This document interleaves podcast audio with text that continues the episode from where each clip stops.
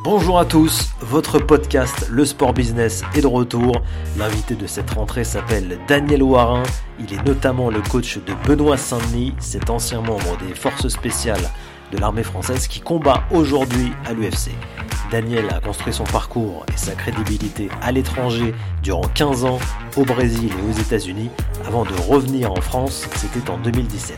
Dans cet épisode, il se livre sans filtre sur sa vie d'entraîneur, ses galères, ses déceptions, sur les coulisses du MMA et surtout sur sa passion pour ce sport. Pour soutenir ce programme, c'est simple, abonnez-vous au podcast sur votre plateforme d'écoute. Vous pouvez aussi rejoindre la page Le Sport Business sur LinkedIn. N'hésitez pas à me contacter, toujours sur LinkedIn, si vous souhaitez promouvoir votre entreprise dans un épisode. Bonne écoute et à bientôt. Bonjour Daniel. Bonjour, salut Mathieu, comment vas-tu? Ça va, ça va et vous, Daniel. Merci d'avoir euh, accepté l'invitation. On va parler ensemble de MMA et surtout des coulisses des sports de combat. Les passionnés vous connaissent bien euh, depuis longtemps, mais le grand public vous a découvert et vous découvre aujourd'hui avec euh, Benoît Saint-Denis, que vous entraînez depuis ses débuts. Daniel, avant de parler de votre histoire, commençons par l'actualité un peu récente. C'était l'UFC à Paris il y a quelques jours, au début du mois, qui revenait en France pour la deuxième année consécutive. Vous avez accompagné, vous, des combattants à l'UFC euh, dans le monde entier. Comment vous avez vécu cet événement? Est-ce qu'il y avait malgré tout une grosse pression sur vos, sur vos épaules et sur celle de, Benoît? C'est toujours un grand plaisir hein, de pouvoir euh, justement euh, participer à des grands shows à l'UFC à Paris en plus, à la maison. Déjà, il n'y a pas de décalage horaire, c'est juste à côté. Euh, moi, j'habite pas trop loin, donc tous les jours j'y allais en voiture. Je dormais à la maison, donc euh, ça c'était très positif. Euh, bien sûr, il y a une pression. Chaque combat, c'est une pression, hein. que ça soit à Paris ou à Las Vegas. Euh, il y a une grosse pression. La difficulté, moi, je dirais, de l'UFC Paris, c'était plutôt la gestion, la gestion du combattant dans le sens où, surtout la Fight Week. Euh, beaucoup de gens, euh, parce que comme c'est à proximité, c'est à Paris, tout le monde vient, passe à l'hôtel, euh, il y a beaucoup de médias. quand vous allez à Las Vegas, il y a moins de monde. Ou de l'autre côté du monde, il y a moins de monde. Hein. C'est sûr, hein. tout le monde ne prend pas un billet d'avion pour, pour, venir voir les combats. Donc là, c'était plutôt la gestion qui était stressante. En fait, ça a rajouté, ça a rajouté du stress, quoi, parce que il faut que, en fait, le combattant il soit vraiment bien dans sa bulle. et donc, c'est à moi de gérer ça. Je suis le head coach et ça, ça me rajoute du travail et ça me rajoute du stress parce qu'en fait, on peut perdre le combat. Euh, juste, on peut avoir fait une super prépa et tout foirer à la Fight Week. Quoi.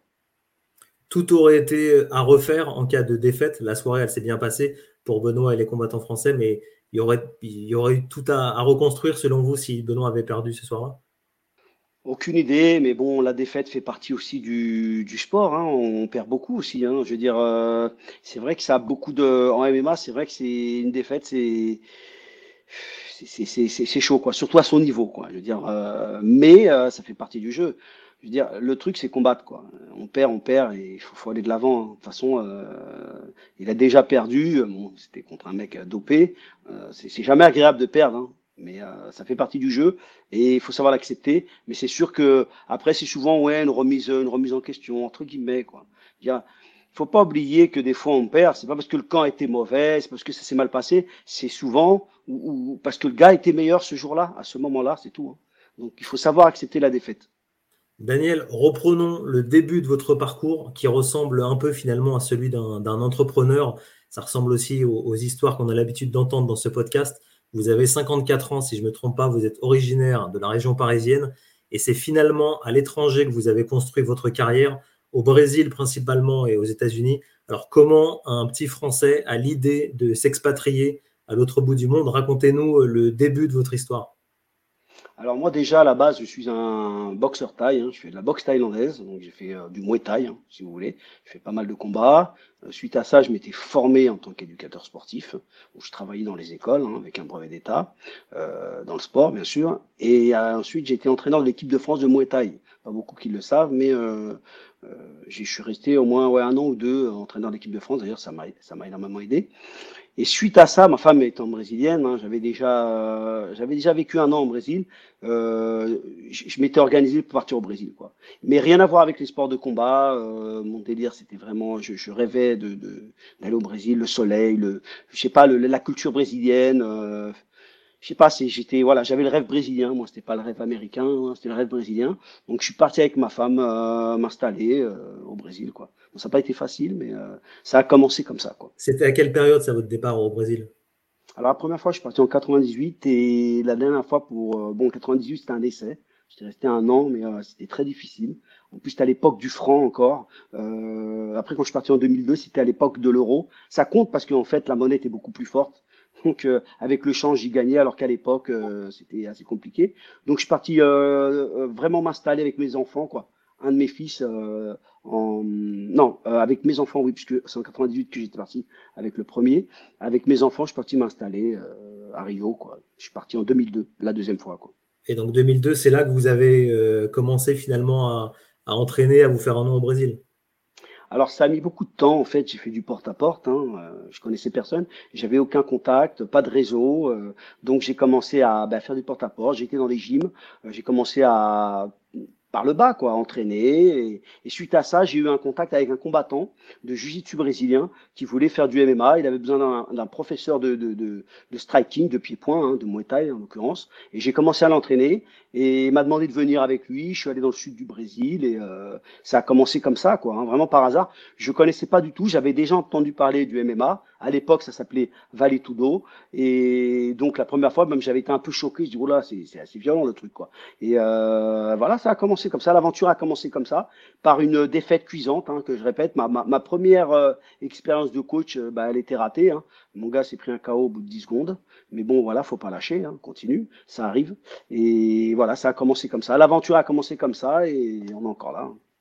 Et, quel est votre statut à cette époque? Vous êtes payé directement par les salles? Ou directement par les combattants Comment ça se passe? Il n'y a pas de CDD ou de CDI comme en France hein Il y a zéro statut, il n'y a rien, on est payé rien du tout. Les combattants sont très très mal payés. Honnêtement, c'est la passion qui nous pousse.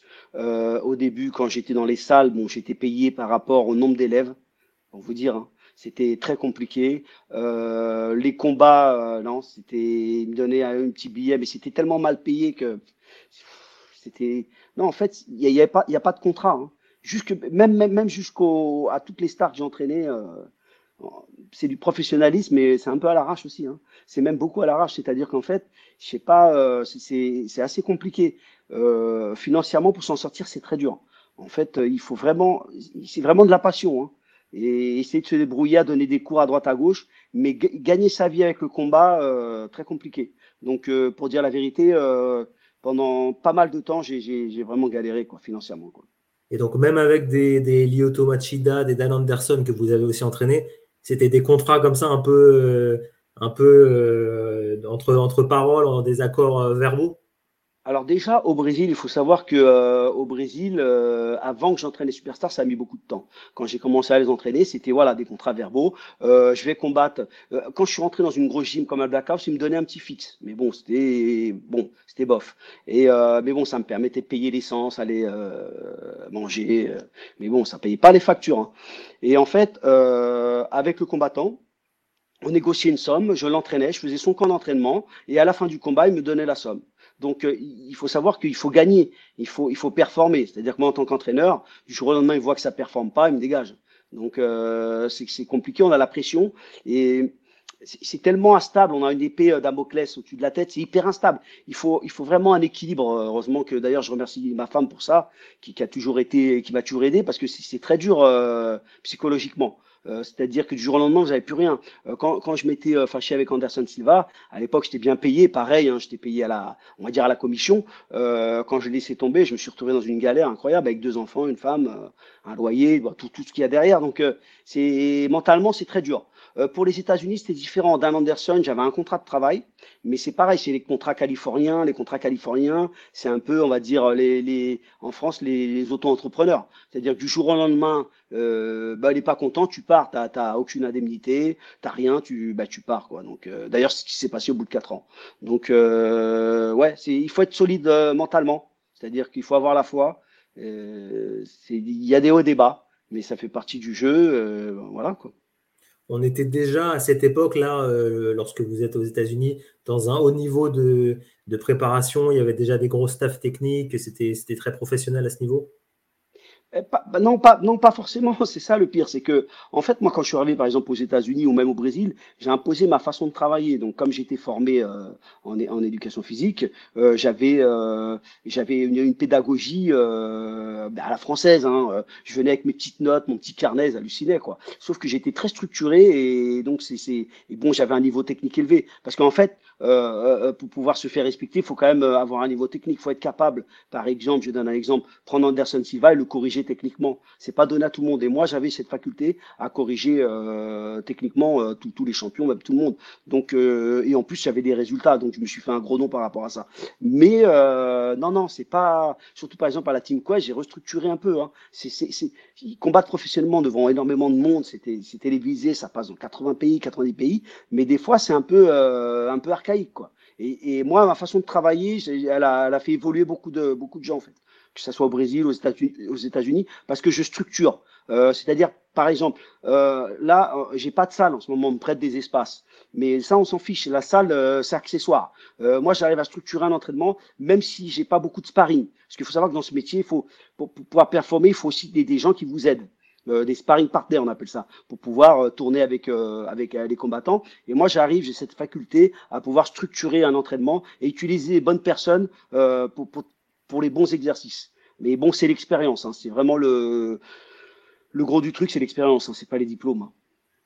Et qu'est-ce qui vous a poussé finalement à, à rentrer en France? C'est parce que vous étiez plus sous contrat avec un combattant des États-Unis? Vous aviez peut-être aussi envie de, de rentrer au pays? Euh, burn-out euh, mental, j'étais pas bien, j'en pouvais plus, ça faisait 15 ans, euh, parce qu'il faut savoir que j'ai fait 8 ans au Brésil, et après j'ai eu un contrat de travail aux États-Unis, en Californie, je suis parti tout de suite, quoi. C'est-à-dire que je passais par la France 30 jours pour faire les papiers et je suis reparti aux États-Unis. Donc ça m'a fait 15 ans. Euh... En fait, j'étais pas expatrié, moi, j'étais vraiment euh, émigré, quoi. Parce que expatrié, tu pars là-bas, tu as déjà l'entreprise, tout ça. Non, non, moi, c'était pas comme ça. Euh, quand j'ai fait mes, mes, tests de sélection à la Team Quest, je suis parti, ils m'ont payé un billet, je suis venu comme ça, trois mois, on va dire, euh, à l'arrache. J'ai fait mes preuves, après ils m'ont fait un contrat vite fait, comme ça. Donc, euh, au bout de 15 ans, j'en avais marre, j'avais fait le tour. Beaucoup de déceptions, hein, c'est sûr. Hein, on, est au top et du jour au lendemain. Pour vous donner un exemple, euh, les six derniers mois, euh, quand j'avais quitté la, la, la, la Black House, euh, parce que j'étais à la Team Quest, après j'étais à la Black House Los Angeles, euh, quoi, j'avais quitté. On va dire qu'il m'avait poussé un peu, euh, il m'avait aidé à quitter, on va dire. Donc, et pour vous expliquer, le gars, je, travaillais, j'avais travaillé pour le 2-3 ans. Du jour au lendemain, il me dit Daniel, tu peux t'arrêter aujourd'hui si tu veux. C'est-à-dire, en gros, tu peux partir, mais il y a rien, il n'y a pas d'indemnité, il y a rien. Donc le gars, on est obligé de lui dire bon laisse-moi quand même un, un, mois pour me, me, me retourner. J'ai une famille et tout. Il me dit d'accord, mais je te donne la moitié de l'argent. Tu vois, tu vois un peu l'esprit. donc c'est très dur. Les États-Unis, c'est très compétitif, mais on a la foi quand même, on lâche pas. Euh, J'avais même ouvert, ouvert un, un, business de crêpes à côté. C'est-à-dire qu'à un moment, je faisais du 7-7, coach professionnel, et en même temps, le week-end, je venais faire un business de crêpes, bah, pouvoir s'en sortir. Hein. Les États-Unis, c'est très bien pour ça, parce que en fait, euh, euh, ça vous donne de la force. Euh, il y a tellement pas d'aide, vous êtes tellement pas que c'est à toi de te bouger. Et toi, le ciel t'aidera. Contrairement à la France où les gens sont, sont trop assistés, je pense, et ça, ça, ça, ça les empêche de se développer. Donc là, là-bas, par contre, euh, on a intérêt à se bouger, sinon on se retrouve rapidement dans le caniveau. Donc, euh, c'est pour vous dire, le, le, le, les, les, six derniers mois que j'étais aux États-Unis, j'étais dans une gym à San Diego. Euh, comme c'était trop loin de chez moi, j'habitais à Los Angeles, je faisais pas les allers-retours, je dormais dans la gym sur un lit militaire euh, à l'arrache. J'avais quel âge euh, Ouais, 46 ans, 47 ans. C'est vrai que c'est dur mentalement parce que on est au top, euh, on gagne des ceintures à l'UFC, on est avec les meilleurs combattants et du jour au lendemain, tu dors sur euh, sur un camp militaire euh, dans une gym à San Diego. donc il faut être fort mentalement. Et donc j'ai craqué, j'ai dit à ma femme, vas-y, je rentre. on part en France. Elle m'a dit qu'est-ce qu'on va faire? J'ai dit j'en sais rien je suis venu en France et je me suis retrouvé à bosser un peu en Ukraine aussi et voilà quoi c'est euh, c'est une vie de c'est une vie de bohème hein, c'est une vie de comme on dit euh, de vagabondage entre guillemets quoi. Et votre retour en France c'est euh, en quelle année? Je suis revenu en France en 2017 2017 et, et avant justement de, de reparler là de, de, votre arrivée en France aux États-Unis vous aviez des, des contacts avec la communauté française? Vous connaissiez des, des gens sur place? Pour non, vous aider peut-être aussi non, non, non, non. Moi, j'étais avec ma femme. Euh, il y avait des combattants français que j'entraînais, beaucoup de combattants brésiliens, euh, des combattants américains. Non, non, j'ai jamais eu. Euh, en fait, euh, même au Brésil, hein, j'étais qu'avec des Brésiliens. J'ai jamais eu. Euh, je m'en fous. Hein, si je vais au Brésil, c'est pas pour rester entre Français, en fait. Sinon, je reste en France. Hein. non, mais en fait, euh, ouais, voilà, je m'en fous. Non, j'avais des amis français, mais j'étais pas dans le délire. Euh. Non, bah, en fait, on, est dans un monde à part. Hein. C'est le MMA, on est dans un monde à part. Hein. Déjà, le, sport en lui-même, même la profession elle-même, déjà, elle est, différente. Et donc, retour en France, là, vous avez dit 2017. Euh, il y, a ce, premier passage là avec l'équipementier Venom, d'ailleurs, qui a un lien fort avec le Brésil, hein, même si ce sont des Français qui ont créé la marque, je crois qu'il y a un lien assez fort avec le Brésil. Au niveau oui, en fait, euh, oui, oui, c'est vrai. C'est André, André Vieira qui s'appelle, qui avait présenté à l'époque euh, au boss euh, tous les champions brésiliens comme Vandela Silva, Shogun. Et avec ça, ils ont développé la marque. Je sais pas trop comment ça s'est passé, mais avant de commencer avec l'équipementier Venom, je suis parti en Ukraine entraîner une équipe ukrainienne. J'avais trouvé ça comme, bah, il fallait que je travaille. J'habitais dans le sud. Je m'étais installé dans le sud. Hein, pour vous dire, j'avais des appartements où on paye au mois là. C'était un peu, euh, assez compliqué cette période. Mais bon, euh, j'étais à la maison, donc je suis parti en Ukraine, travailler un peu, et après j'ai eu la proposition de l'équipementier Venom euh, pour travailler à Rungis. Et donc là, à Rungis avec Venom, c'était finalement enfin un peu de stabilité pour vous, parce que là, j'imagine que les choses étaient plus carrées contractuellement. Oui, alors d'ailleurs, ouais, c'est clair que c'était très carré. Et en fait, j'étais un peu déstabilisé parce que je me rappelle à l'époque. C'était trop euh, carré pour vous, non? Bah ouais, parce qu'en fait, euh, j'avais négocié, on avait négocié euh, un salaire avec le, le boss de Venom. Et il m'avait, je me rappelle, il m'avait dit CDD ou CDI. je dit, écoute, je m'en fous, donne-moi ma thune. et, en fait, il m'a fait un CDI, heureusement, parce que avec le Covid, ça a fermé. Et quand j'y pense, heureusement que c'était un CDI. Ouais, ouais. Ouais, parce que euh, c'est justement à cette période-là que vous avez découvert Benoît et d'autres combattants voilà, sélection. Voilà. Mais pas tout de suite, hein, pas tout de suite. Hein. Euh, en fait, euh, la première année, parce que c'était les cours commerciaux. Hein. C'est-à-dire, c'était pour un peu pour bah, pour tout le monde. Hein. Donc moi, je m'ennuyais un peu. Hein. Pour dire la vérité, c'était un peu je suis pas trop, je suis pas trop bon pour ça, quoi. Il y en a qui sont très forts, moi c'était pas. Mais bon, euh, j'étais très bien payé, donc euh, je le faisais. Et au bout d'un an, euh, bon, j'ai décidé de faire un test de sélection, créer une équipe professionnelle. Ça s'appelait la Team Elite, et j'ai fait un test de sélection nationale. C'est donc en 2018, je crois. Et en fait, euh, c'est là que j'avais pris quatre combattants, des prendre quatre combattants à la base. Sauf que Benoît m'avait tapé dans l'œil et on a on a pris un cinquième en fait. C'était lui alors qu'il avait zéro combat, j'ai trouvé quelque chose, euh, je sais pas. Déjà, j'ai bien aimé la personnalité. Euh, il se la jouait pas, il était dans son coin, simple. Moi, j'aime bien la, simplicité et solide. J'avais mis avec des gars solides et m'avait impressionné. Donc, je lui ai dit finis ton, finis ton armée. Il lui restait six mois, je crois, et viens nous rejoindre pendant l'équipe. Ça a commencé comme ça, quoi. Alors, ouais, une question que je me suis toujours euh, posée, Daniel, parce que je suis un peu cet univers des sports de combat depuis, euh, depuis pas mal d'années. Comment est-ce que vous êtes euh, rémunéré lorsque vous entraînez comme ça une équipe de combattants pro? Est-ce que tous les mois, ils vous reversent quelque chose pour les entraînements ou c'est uniquement sur la prime, de, la prime finale de combat qui, touche? Bah, c'est uniquement sur la prime. Donc, il faut savoir que, par exemple, un combattant comme Benoît, quand il a commencé, moi, j'étais payé à Venom. Donc là, ça allait. Mais à partir du moment que j'étais payé, avant qu'il fasse de l'argent, il prenait des 300 euros.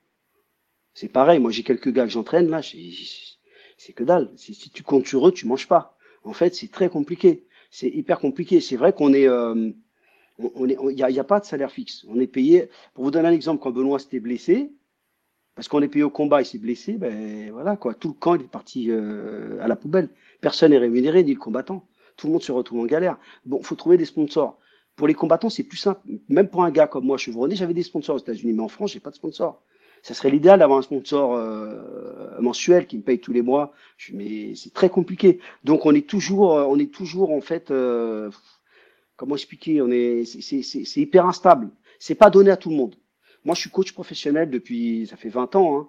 Euh, J'arrive toujours à me débrouiller, mais c'est pas. Mais bon, je m'éclate. Je, je, je, regrette pas du tout ma vie. Je ne changerai pour rien au monde de ma vie. Parce que honnêtement, il n'y a pas que l'argent. C'est vrai que c'est important. Il faut de l'argent. Hein. Mais euh, il faut aussi euh, prendre du plaisir dans la vie. Quoi. moi, j'arrive à prendre du plaisir. Euh, c'est pas c'est pas vraiment un taf. Quoi. C'est un, il faut pas que ça soit dans l'excès. Quand j'étais aux États-Unis, au Brésil, c'était trop dans l'excès, trop de voyages, trop de combattants. Ça, ça, vous mine. Mais si vous arrivez à trouver l'équilibre, c'est le top. Quoi. Vous voyagez, euh, vous aimez. En plus, c'est de la compétition. Il y, a un challenge. Mais c'est sûr qu'en termes d'argent, c'est pas c'est pas le football. Hein. Je suis pas entraîneur de foot. Hein.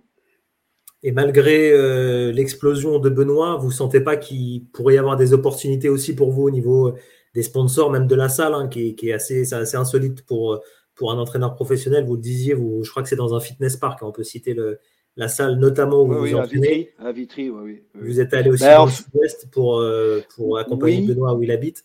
Donc, est-ce que vous ne sentez pas qu'il y a des opportunités qui peuvent arriver dans les, dans les prochaines semaines, les prochains mois? Est-ce que ça peut bouger? Bah, J'espère, mais en fait, on a beaucoup de propositions, mais il y a beaucoup de, de, de, mythomanes hein, dans ce milieu. C'est-à-dire des propositions, on en a hein, un tas, hein, on va faire ci, on va faire ça, et jamais rien de concret. Hein. Et bon, tout, tout au long de ma carrière, j'en ai vu un tas. Des fois, ça, ça, ça aboutit, mais très rarement. C'est-à-dire que j'ai eu des propositions de salles, mais c'est pas évident, euh, dans le sens où souvent les gens ils veulent profiter de votre hype. Euh, il faut, faut, vraiment, euh, là pour l'instant, bon, Fitness Park euh, Vitry euh, me prête généreusement son espace. Hein. Je, je, leur remercie parce que c'est très sympa. On a Subtac aussi où on va de temps en temps. Et bon, maintenant que Benoît habite Bayonne, on fait les camps d'entraînement à Bayonne. Et bon, des fois, il va venir sur Paris ou on peut aller même au Brésil. Un camp d'entraînement, on peut le faire n'importe où. Et une salle, faut savoir d'avoir pour avoir une salle, il faut déjà, si c'est une salle privée, il faut les moyens. Ça, c'est très dur en France parce que vous, vous, êtes en concurrence directe avec des salles publiques financées par le, la mairie, euh, par l'État. Donc eux, ils, ils ont bon, déjà euh, au niveau du, je crois qu'au niveau des, des, des, euh, au niveau euh, comment s'appelle pour payer l'abonnement, au niveau des abonnements, c'est que dalle pour les salles de mairie. Vous, il vous faut, faut gagner de l'argent avec ça, donc c'est compliqué. C'est pour ça qu'en fait pour l'instant, j'ai pas de salle. S'il y a un mécène qui veut me, me prêter une salle euh, contre rémunération, parce qu'en fait, moi, je serais prêt à faire une salle, mais il faudrait que je, serais payé pour euh, pour gérer la salle. C'est-à-dire que je mets pas d'argent du tout. Je mets mon expertise. Et donc, c'est pour ça que c'est un peu plus dur. On voit Daniel du MMA partout aujourd'hui, dans des médias sportifs, mais aussi euh, généralistes. Les sites de paris sportifs, de paris en ligne s'y sont mis. Sur les réseaux, euh, on voit des vidéos non-stop de MMA ou de boxe ou de sport combat.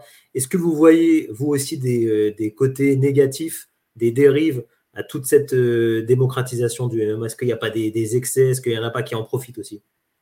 Ah bah, bah comme partout, hein. là ça commence à. Et en plus le MMA, comme c'est pas très clair aux, yeux des gens, il y a plein d'escrocs qui viennent se greffer. C'est-à-dire qu'en fait, le problème c'est qu'il y en a plein ils connaissent pas. Donc c'est facile de, de, de bah, d'endormir les gens. Ils n'ont pas de connaissances. Au royaume des, des, des, aveugles, les bornes sont rois. Ah ben oui, il y, a des dérives, ça, il y en aura tout le temps. Euh, et bon, en France, ça s'est structuré avec la fédération, on a une fédé derrière, mais quand même. Euh, si, si, vous saviez le nombre de mythos, moi que je vois, hein, même qui font des vidéos, des voilà, c'est, il y en a plein qui profitent du truc, ça on pourra rien y faire. Hein. après, c'est, euh, faut connaître, ouais, il faut vraiment être du milieu pour, pour comprendre. Hein il faut du temps, quoi. Il faut du temps pour pas. Il y a des salles qui s'ouvrent partout. Il y a même des salles où on met MMA, le gars, il fait même pas du MMA, quoi. Vous voyez? Mais, mais, mais l'élève qui vient s'inscrire, comment il va savoir? S'il n'a pas de niveau c'est compliqué à gérer tout ça. Hein. Parce qu'il y a, y a aujourd'hui, il faut le, faut le dire, il y a l'aspect sportif qui reste numéro un chez un combattant, mais il y a aussi le, la partie réseaux sociaux, communication. Est-ce que est-ce que c'est c'est pas trop important euh, à vos yeux, vous à votre époque, c'est, ça n'existait pas tout ça? Il faut forcément euh, se mettre au goût du jour et s'y adapter, mais est-ce que est-ce que c'est pas dur parfois à gérer pour un pour un combattant? Bah, Pour un combattant, oui, et pour un entraîneur aussi, parce qu'en fait, euh, il faut il faut de la visibilité, euh, donc il faut en fait il faut performer dans la cage. Il faut savoir bien parler. Il faut parler anglais, parce que si tu parles pas anglais, faut pas oublier que c'est un sport américain. Hein. C'est pas donc faut parler anglais, sinon tu vas être juste connu en France, hein, et encore. Euh, en plus, il faut voilà, il faut être très actif dans les réseaux, il faut que les gens vous suivent, parce que il faut savoir que ça reste un business. Les grands shows, euh, ils regardent le nombre de followers que vous avez. Hein. Euh, par exemple, l'UFC, ils ont ils ont plein de gars qui regardent même ce que vous ce que vous dites. Hein. C'est-à-dire qu'un combattant UFC peut pas dire n'importe quoi, faire n'importe quoi. Il peut avoir des problèmes, se faire même virer de l'UFC s'il a s'il a un discours euh, qui est pas en adéquation avec leur politique.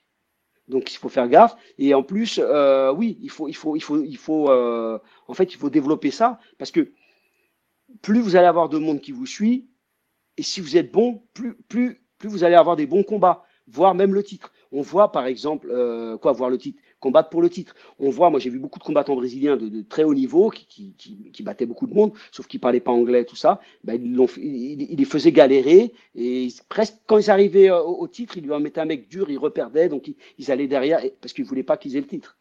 Euh, en fait, c'est tout est calculé. Tout est calculé. Donc c'est vrai que les réseaux sociaux sont super importants, mais ça prend beaucoup de temps, ça fatigue aussi, c'est un peu lourd. quoi. Et, et, contrairement à ça, on a des gars qui sont pas très bons, mais qui, qui ont un gros, euh, qui ont, une, grande euh, fanpage et euh, ils peuvent euh, accéder à, des gros shows rien qu'avec ça. Quoi. D'ailleurs, on va bientôt, pardon, excuse-moi de, de, couper, bientôt il va y avoir Ibra contre Greg Emema. Je suis sûr qu'ils remplissent un, un Bercy, hein. sans problème. Ouais, ouais. Et c'est un truc qu'a compris d'ailleurs Benoît récemment, lui qui était plutôt réservé au départ, qui était très calme. On l'a senti là sur les derniers mois, derniers mois faire plus un peu de, trash talk, de, se mettre en avant. Euh, il, s'est forcé un petit peu pour, euh, pour, euh, pour faire davantage parler de lui. Non, je pense pas. Je pense que c'est naturel. Il voit qu'il commence à performer, il voit qu'il commence à taper des gars et il va dans la provocation parce qu'il veut combattre ces gars.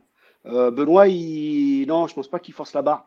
Et il est comme ça, c'est spontané. Et, et, il a raison. Il a raison parce qu'en en fait, il, y a comme ça qu'on se fait entendre en fait. Hein. Si on reste dans son coin, c'est voilà quoi. Je reprends souvent le, le, le, Dan Anderson, Dan Anderson qui est un grand champion, mais il était euh, très fermé. Il commençait un peu à parler vers la fin, mais il était assez fermé comme gars. Alors qu'il a combattu les meilleurs combattants de la planète. Mais des fois, il faut être un et on voit un McGregor à côté. À côté de Dan, il a rien fait. Mais on voit euh, McGregor, euh, les multimillionnaires connus dans le monde entier. C'est comme ça. C'est vrai que c'est c'est les nouvelles générations. Hein. Nous, on n'est pas trop habitués, mais bon. On a beaucoup parlé de Benoît, mais vous avez d'autres euh, combattants là que, vous accompagnez. Euh, quelle est leur, leur situation globalement? C'est des, garçons qui ont des, métiers à côté, qui ont d'autres activités, ou ils, arrivent à se consacrer avec les quelques sponsors uniquement, uniquement au MMA alors non, ils n'ont pas d'activité. Je vois par exemple Romain de Bienne là, qui va combattre à, va combattre à Dublin, là, en Irlande, là, le 23 euh, au Bellator MMA. Non, non, il fait que ça, hein, il se débrouille. Hein, euh, RSA, c'est compliqué. Hein.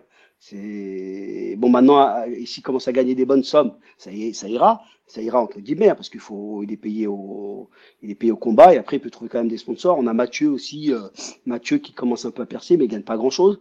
Euh, là j'ai un Brésilien par exemple, lui il travaille à côté, mais c'est compliqué parce que comme il travaille à côté, euh, nos horaires d'entraînement c'est, c'est pas en adéquation avec son travail, ce qui fait qu'il s'entraîne pas beaucoup avec nous. Là, il va combattre à Genève, ça c'est compliqué euh, pour s'entraîner.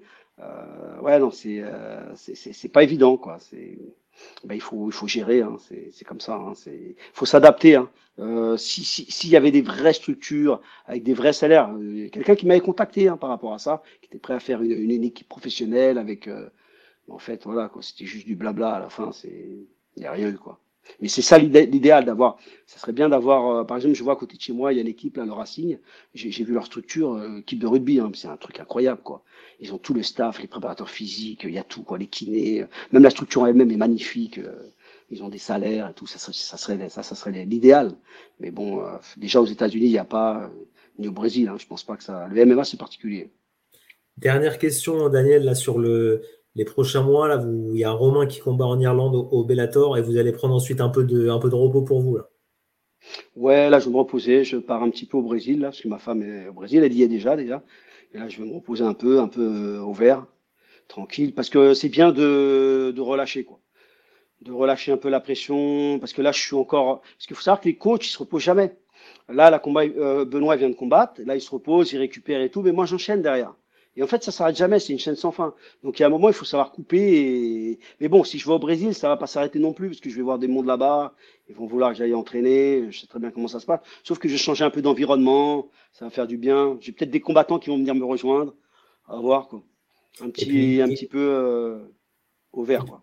Et, et, puis il y a un paramètre dont, dont on n'a pas parlé, et c'est pour ça que je disais que votre, votre métier était un peu celui d'un entrepreneur, parce qu'il y a de la gestion aussi humaine faut pas délaisser d'autres combattants qui euh, peuvent se sentir justement euh, mis de côté par rapport à un Benoît qui est un peu le, la, la, la, figure montante de votre équipe. Il y, a, aussi ce relationnel à gérer avec vos autres combattants. Ah ben c'est clair, c'est clair, mais c'est c'est que du relationnel, hein. et puis de la psychologie. Hein. J'ai pas fait psychologie, hein. j'ai pas beaucoup étudié, mais euh, je crois que je serais un bon psychologue hein, parce qu'on a des sacrés cassos hein, dans le dans le MMA. Et c'est vrai qu'il faut les gérer, bien sûr. Il faut les gérer, il euh, faut les motiver. Euh, on est tout le temps là. Aujourd'hui, c'est plus simple hein, avec les WhatsApp, avec là on peut. Mais c'est vrai qu'il faut être tout le temps là. Et c'est pour ça que moi je dis à chaque fois, on peut pas. Euh, c'est pas possible qu'un coach ait 20 ou 30 combattants. C'est ingérable. Il va, va pas faire une qualité de travail. Moi, j'en ai pas beaucoup déjà. Euh, j'ai du mal. J'ai du mal j'imagine. Il faut savoir, si par exemple j'avais trois combattants à l'UFC, j'arrêterais pas de voyager déjà.